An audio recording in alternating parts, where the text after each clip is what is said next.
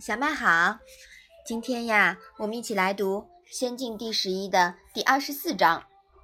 你先来念一下好吗？季子然问：“仲由、冉求可谓大臣与？”子曰：“吾以子为义之问，曾有与求之问。所谓大臣者，以道事君，不可则止。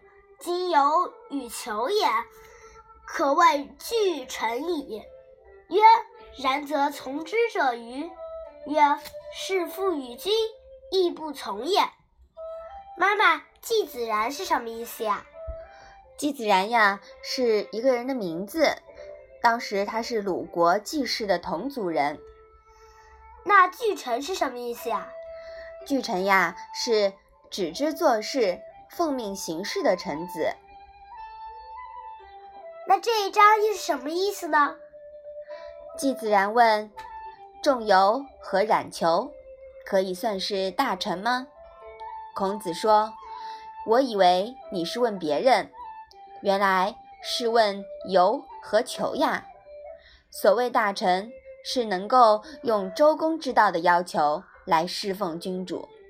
如果这样不行，他宁肯辞职不干。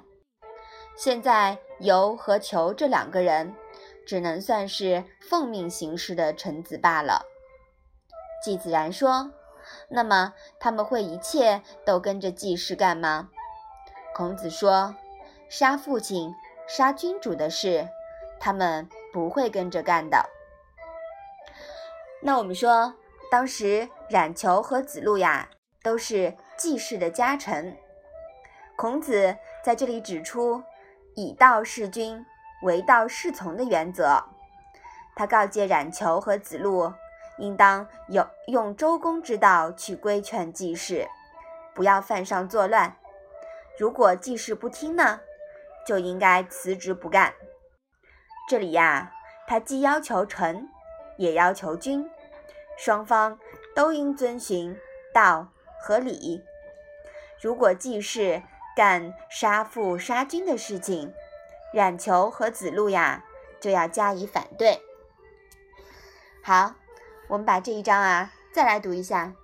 季子然问：“仲由、冉求可谓大臣于？”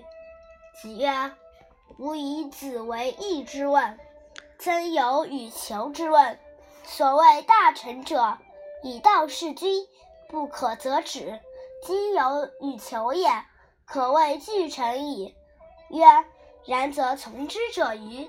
子曰：“事父与君，亦不从也。”嗯，好，那我们今天的《论语》小文文就到这里吧。谢谢妈妈。